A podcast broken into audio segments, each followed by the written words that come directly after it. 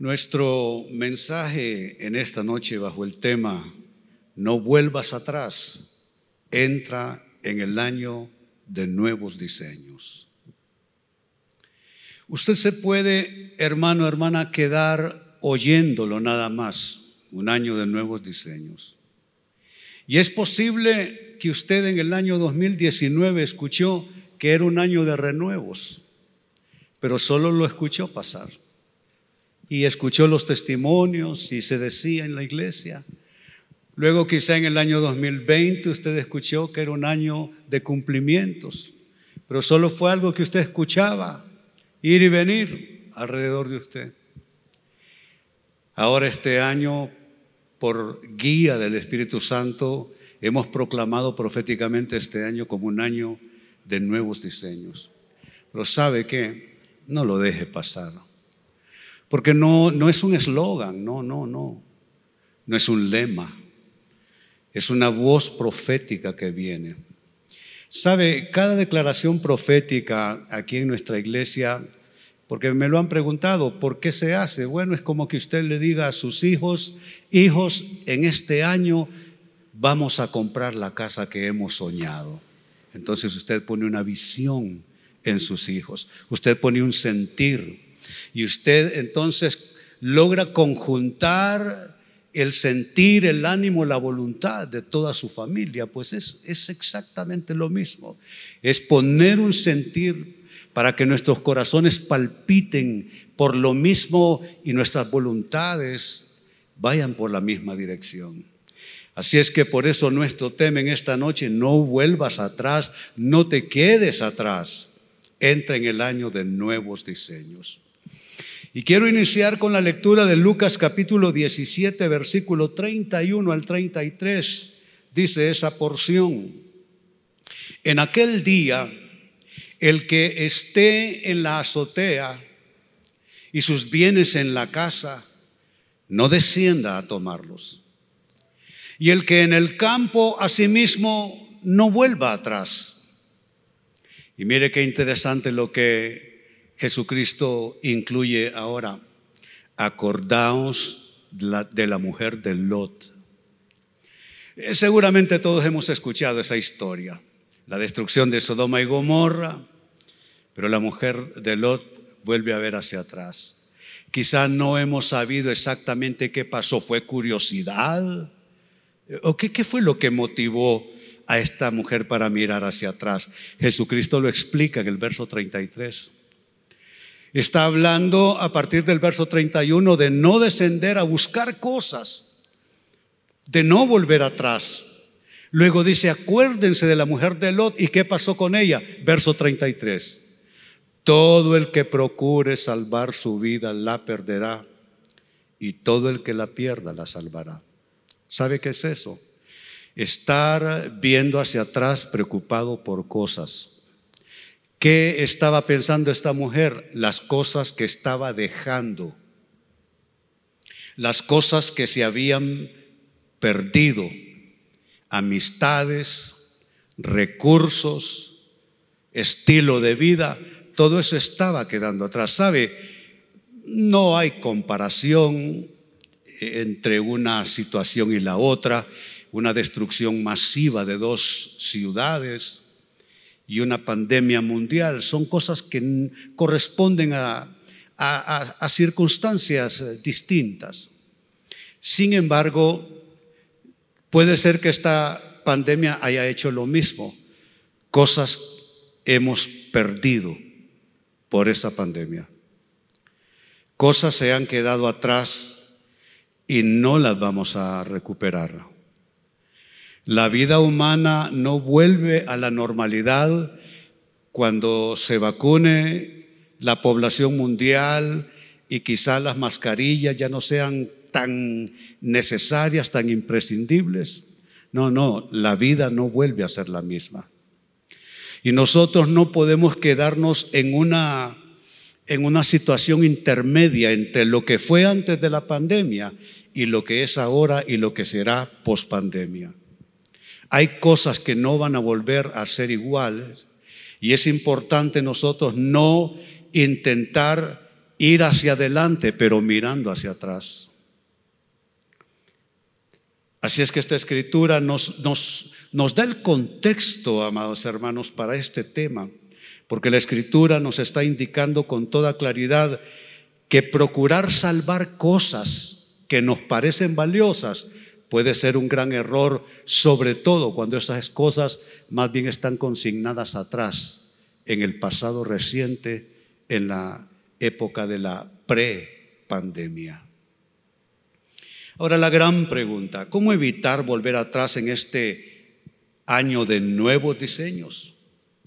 ¿Cómo no estar entrando en este 2021, pero con el sentir del 2020? con el ánimo del 2020, con, con, el ánimo todavía en confusión, producto de lo que hemos visto alrededor nuestro, en nuestras propias vidas, en esta pandemia. ¿Cómo evitar volver atrás en este año de nuevos diseños? Tres respuestas nada más para ustedes. La primera, enfócate, escúchalo bien, en lo que puedes lograr, no en lo que pudiste lograr. Hay cosas que hemos tenido que tachar de la lista. Así de simple. Cosas que estaban previstas para nosotros hacer en el año 2020 anterior. Pero ya para el 14 de marzo entramos en cuarentena, al menos en este país. Y no todo lo que soñamos, no todo lo que quisimos, no todo lo que estaba en lista, no todo lo que estaba en planes se pudo realizar. Pero ¿qué vamos a hacer? estar pensando en términos de si no hubiera habido pandemia, si no hubiera habido. ¿Qué conjugación es esa? Si no hubiera habido. Si no se hubiera estropeado el negocio aquel, si no se hubiera venido abajo el negocio, si no se hubiera venido abajo. Si me hubieran dado aquella promoción en el trabajo, si me hubieran Nadie vive de esa, de esa manera. No podemos vivir de lo que pudo ser o no pudo ser. Tenemos que afrontar la realidad concreta en nuestras vidas. ¿Qué es lo que estoy diciendo? Lo digo en mis notas para ustedes. No puedes quedarte en lo que pudo haber sido y no fue. Y tampoco puedes quedarte atrapado en lo que fue y ya no es. No puede ser. Sería un enorme error, una gran equivocación estar todavía respirando y palpitando y viviendo en función de lo que pudo haber sido. Tenemos que enfocarnos en lo que podemos lograr ahora bajo las actuales condiciones en nuestras vidas, no en lo que pudimos lograr antes. Mire cómo lo explica el apóstol Pablo. Filipenses capítulo 3, versículo 12 al 14, primera parte. La primera afirmación en el verso 12, amados hermanos, para mí es la más absoluta definición de lo que es la vida humana, de lo que es la experiencia humana. Note, no es que ya lo haya conseguido todo, esa es la vida humana. Si hay una forma de definir nuestra vida, nuestra historia, lo que somos, lo que hacemos, lo que queremos, ahí está. La vida es una constante en ese nivel. No es que ya lo haya conseguido todo o que ya sea perfecto. Es la manera de definir la vida de nosotros los humanos. Pero note ese sin embargo, me gusta en esta versión. Ese sin embargo pone un punto de inflexión y nos hace no quedarnos patinando solo en que no lo hemos conseguido todo, porque hay dos maneras de ver esto. Lo primero es, bueno, no lo he conseguido todo, sin embargo, yo tengo que seguir adelante. Y la otra cosa es quedarse en tono conformista, pasivista, fatalista, si se quiere. Solo no, es que como así es la vida, como dice la gente, yo lo escucho desde que era niño.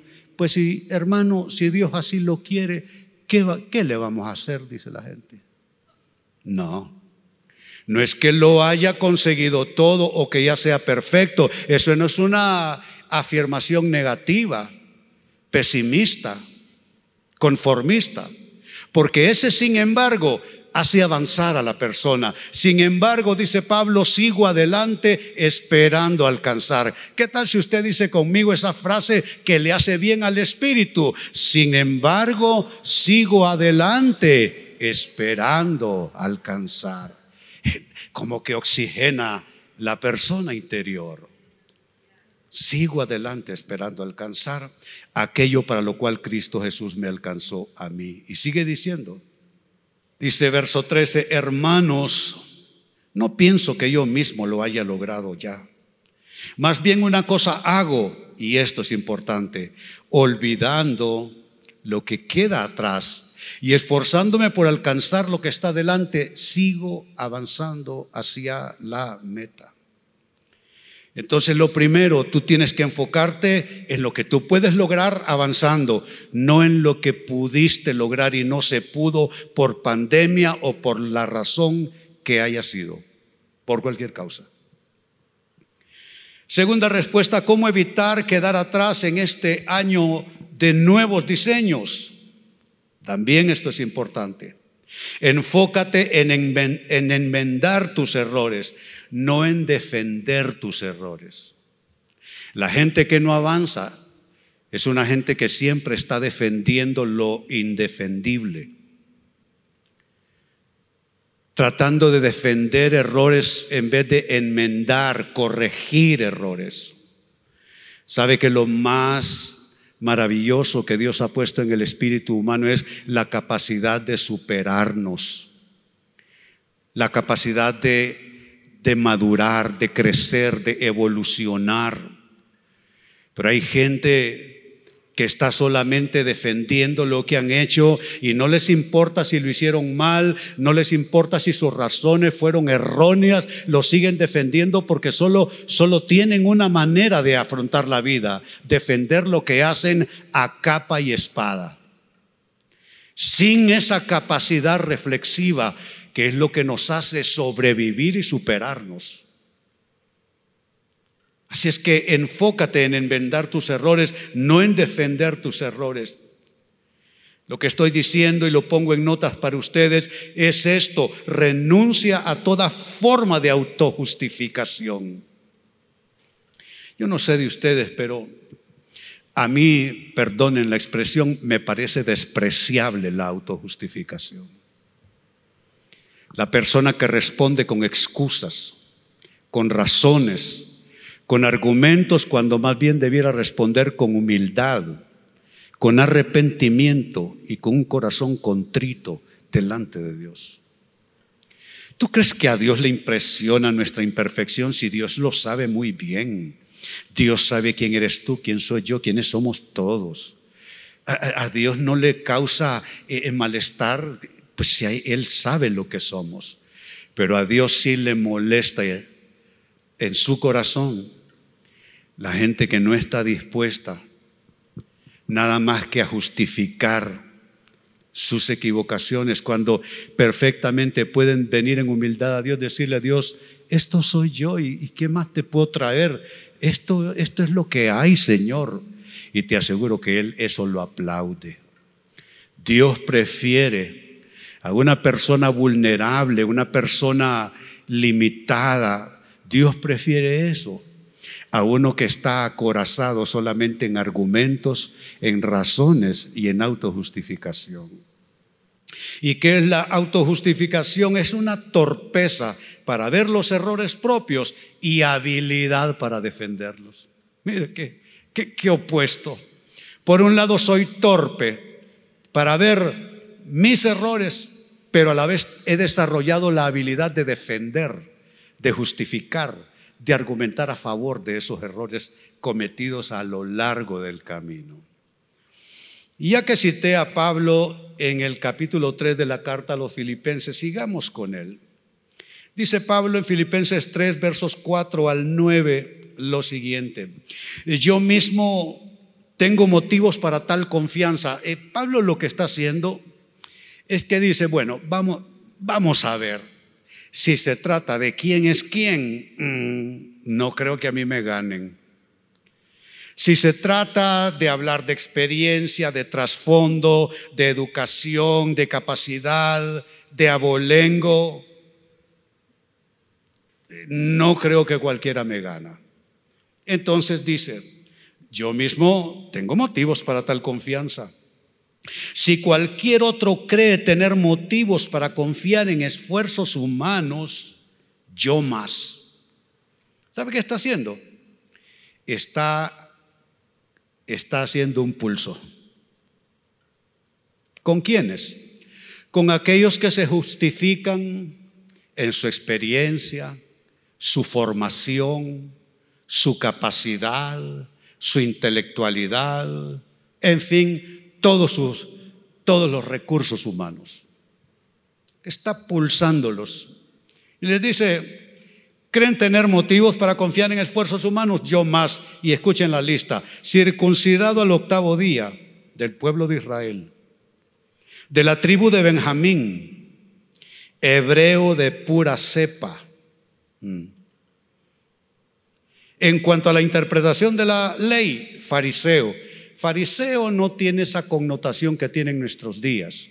Fariseo, uno que piensa que es una persona eh, religiosa, hipócrita, eh, que vive condenando a la gente. No, pero fariseo en ese entonces es clase religiosa alta de estirpe socialmente colocados en un nivel alto por sobre la población en cuanto a la ley, fariseo. Y mire hasta dónde llega su lista en cuanto al celo, es decir, no soy un hipócrita. En cuanto a celo, perseguidor de la iglesia. Y en cuanto a la justicia que la ley exige, intachable. ¿Sabe qué es esto? Lo pongo en mi nota para ustedes. Es una autodefensa. Es una autodefensa. Así solemos ser nosotros. No, es que mire hermano, yo he vivido. No, es que mire varón, yo tengo tantos títulos colgados en la pared. No, pastor, es que usted, no sabe con quién está hablando. Yo tengo capacidad, tengo experiencia, tengo conocimientos. Yo he visto esto, aquello, lo otro. Esa autodefensa, ¿a dónde llevó a Pablo? Al gran error de constituirse en, predicador, en perseguidor de la iglesia. Déjame decírtelo de este modo. Tu autodefensa y tu autojusticia y tu autojustificación puede haberte ya llevado a cometer grandes errores. Tanto se equivoca la persona que está demasiado confiada en sí misma, demasiado confiada en sus capacidades, en sus conocimientos, que puede terminar persiguiendo las cosas de Dios. Puede terminar persiguiendo lo de Dios, persiguiendo lo de la iglesia.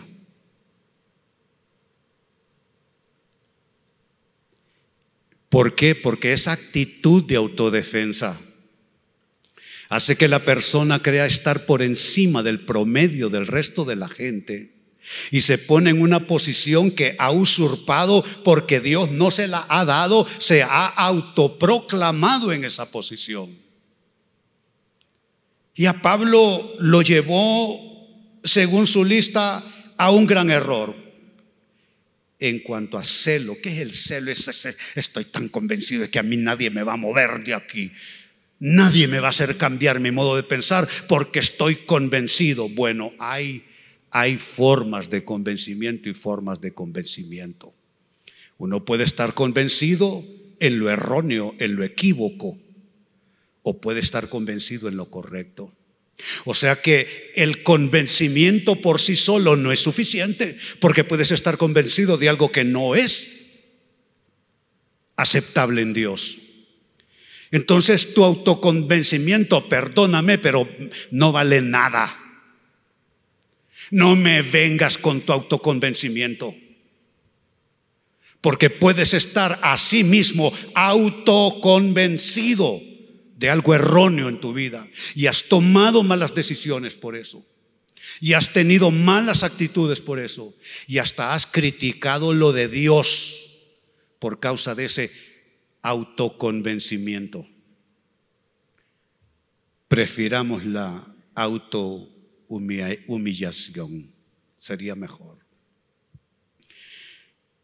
Así es que esta autodefensa llevó a Pablo a un gran error, perseguir a la iglesia, pero atención, Pablo recapacitó y debemos hacer lo mismo nosotros. Mire cómo recapacita él, sigo leyendo, leí hasta el verso 6, continúo en el verso 7. Sin embargo, dice él, todo aquello que para mí era ganancia, ahora lo considero pérdida. Yo no sé de ustedes, pero yo ya he vivido suficiente como para haber vivido que teniendo la razón Dios me la quitó.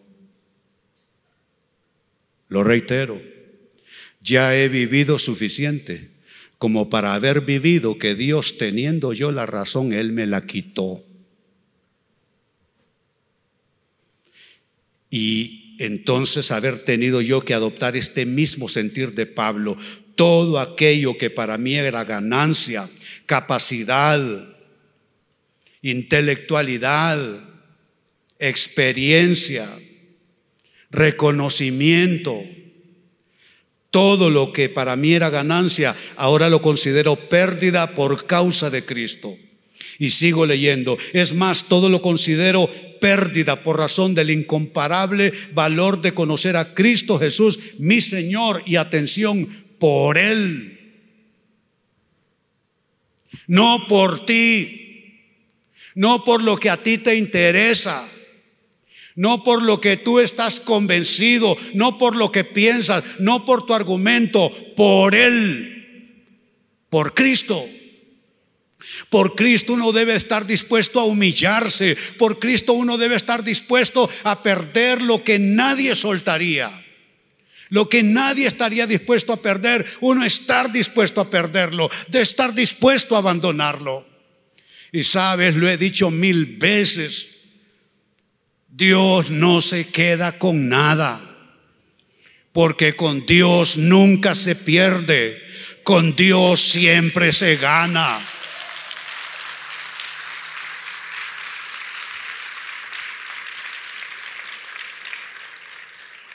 Por Él lo he perdido todo y lo tengo por estiércol a fin de ganar a Cristo y encontrarme unido a Él y escuche como Él cierra, no quiero mi propia justicia.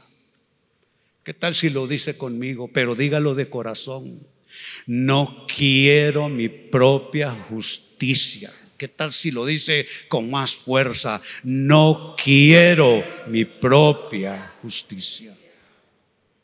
Cuando tú renuncias a tu propia justicia, renunciaste a ti mismo, a ti misma.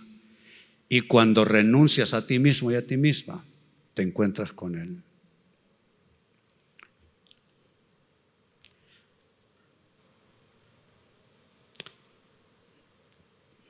Solo llegué al punto 2. Es que me estoy acostumbrando todavía que se predica 20 minutos y 5 de cierre. Qué lindo. Qué lindo es mi Cristo, cuán grande es su amor. Yo andaba perdido, ¿cómo es Omar? Y no me halló. Es lindo. Alcen sus manos y amen al Señor en esta noche. Aleluya, aleluya.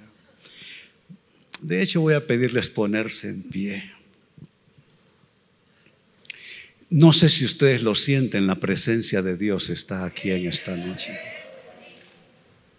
Ese lo he rogado en mis distintos tiempos de oración toda esta semana. Dios, ya días no visito a los amados hermanos.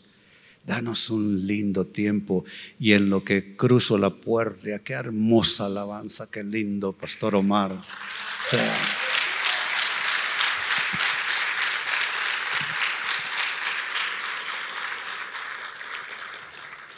Alzamos nuestras manos, Padre, te damos gracias hoy. Tu presencia está aquí en medio nuestro. Señor, ayúdanos a no quedar atascados en una interminable transición. Señor, no podemos estar, pasa un año y pasa otro año y pasa otro año y nosotros transicionando de manera inacabable. Ayúdanos a avanzar en tus nuevos diseños, Señor. Danos la fuerza para atrevernos a cambiar patrones, a cambiar actitudes, a cambiar conductas y formas de decisión que nos atascan y nos impiden avanzar. Señor, como Pablo en esta noche decimos, sigo avanzando hacia la meta para ganar el premio que Dios ofrece mediante su llamamiento celestial en Cristo Jesús. Padre, hoy oro por cada persona que está al alcance de mi voz y al alcance de esta oración. Y pido, Señor, tu gracia sobre nuestras vidas, tu favor, que podamos, Señor, oír la voz de tu Espíritu, que nuestro corazón se ablande al ser remojado por, la, por el agua de la palabra, Señor.